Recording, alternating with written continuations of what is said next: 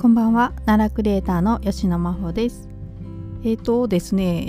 えー、土日とですねゴールデンウィークとちょっとお休みをしておりましてですねはいあのかなり長い間またご無沙汰になってしまいまして申し訳ございません。えっ、と、まあ、今日はですねそうですねまあ何話そうかな久々だしなと思って考えてたんですけれどもうんとまあ私あの、だいぶ前にね配信した時お話ししたんですけれども、まあ、ゴールデンウィーク中にですねあの奈良の方へね、えーと、旅行に行ってきたんです。まあ、一泊してね旅行行ってきたんですけれどもその時のねお話をちょっとしようかなと思っています。はい、でえ、ー、とまあ初日ですねあのー、私ですねもう前々からねあのー鹿の角の菊座が欲しいっていう話をねここでしてたと思うんですけれども、えー、まあ、私自身はねもうその菊座を探すっていうのを目的にあの一日奈良で過ごしたっていう感じだったんです。で、えーと、一緒に行ってたね夫はまあちょっと別の目的があったんで、えー、まずそちらのねあの一番の目的をこう済ませてですねその後はですねずっと私のあの鹿角の菊座探しについてきてもらったというね感じでしたねもうかなり探しましたね。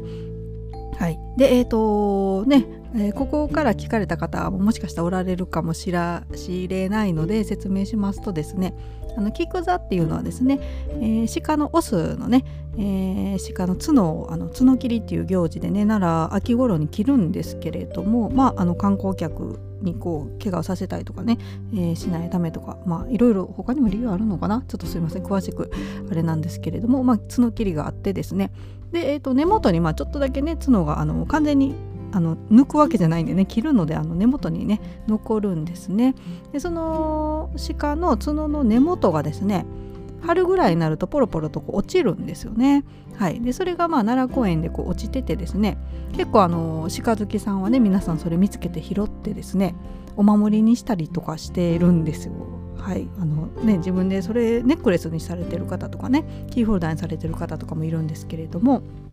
もう私もねそれ皆さんが拾ってるのをツイッターとかで拝見してましてですね、えー、ぜひとも私も欲しいとはい、もう前々からこれ言ってるんでねあの何回この話するんやって感じだとは思うんですけど、はい、でそれで、えー、奈良旅行のね初日は、えー、その時間にちょっとね私の菊座探しの時間に付き合ってもらってですね夫と2人でですね奈良公園をもう血眼ですよね。血眼になって探す、はい、目を皿のようにして探すとも言いますかね、はい、もうもうねなんもう本当に探したんですよ。結構でもね意外とあの結構ねこの時期だともうみんなねオスジカの角ねあの菊座落ちてるかなと思って、えー、探してたんですけどね。あの意外とまだついてる子も結構いたんですよ。はい。なのでねこれから落ちる子も多そうなのでちょっと早かったかもしれないですね。もしかしたらね。もう落ちてる子ももちろんいるんですけどね。はい、あのなので、えーと、ちょっとまだ、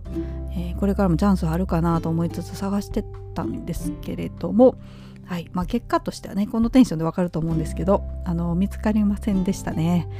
いやもうかなり探しましたけどね、えー、なんか、まあ、10キロは歩いてますね多分。もう 10,、うん、10キロ以上歩きましたけどねあの奈良公園内ね。やっぱりねあの広大なんですよね奈良公園って。かなりの広い歩いてね回るにはかなり広いんですけれどもえそこへですねあの鹿ってね今何頭ぐらいかな全部で。1200頭ぐらいだったんですけどちょっとね都市によってあの変わるので私が覚えた時はそれぐらいだったんですけど今もっと少ないのか多いのか数違うかもしれないんですけれどもで、えーと、そのうちねオスジカって割合がまた少ないんですよね。メスよりオスの方が数が少ないので、えーと、その角のね数もやっぱり少なくなるっていうことで。えー、どれぐらい落ちてるのかな？ちょっと計算してないですけどね、はい。まあ、なのであの広い空間にですねあのそんなに数落ちてるわけじゃないんですよね。はい、でしかもですねあの菊座によく似たようなサイズのね白っぽい石とかまあ、あの石じゃなくてこうちょっとゴミが落ちてたりとかね結構してですね。わ菊座あれ菊座かなと思ってパッパッパって走っていって近づいたらもう全然ね別のもんだったっていうことのまあ、ね、繰り返しだったんですけどもうほんと見つかんないですね。1個ぐらいねなんかこう落ちてないかなって思ってもう期待して、えー、かなり歩き回ったんですけどね。なんかあのツイッターの投稿を見てましたらですねあの若草山の麓でね見つけたっていう方が、え、ツイートしておられたんでその辺も行ってみたんですよ。確かにねあの若草山の麓ってえーと、奈良公園のね、まあ、他のあのメインメインっていうのかなあの東大寺の参道とかね興福寺の周辺とかに比べたらですねあのオスジカの数やっぱ多い感じしたんですよね。結構角のある鹿がいっぱいいたのでいやこれはもしかしたら落ちてるかもと思ってね探してたんですけどやっぱりあなかなかですね。うん。まあ、あの本当にね若草山はもう一回ね探したいと思ってるんですけれどもあの、まあ、若草山のね何がいいかってあの基本ね緑の芝なので落ちてたら多分ね見つけやすいんですよねあそこってね。あの春日大社の参道とかねあの、まあ、森というかね中にあの木がいっぱいあるところだとですねあの落ち葉結構落ちてたりしてその下にねあの隠れてたら見つからないだろうなとかも思いますし結構ね石とかがれきっていうか瓦礫じゃないな、はいまあ、石がゴロゴロしているのであの紛れてたらねすごく探しにくい感じなんですよね。はい、なので、あの見つけるっていうか探すならね若草山は確かにいいスポットだなと思いますね。うんまあうんかなり探したけど今回はね見つからなかったんですけれどもまああのね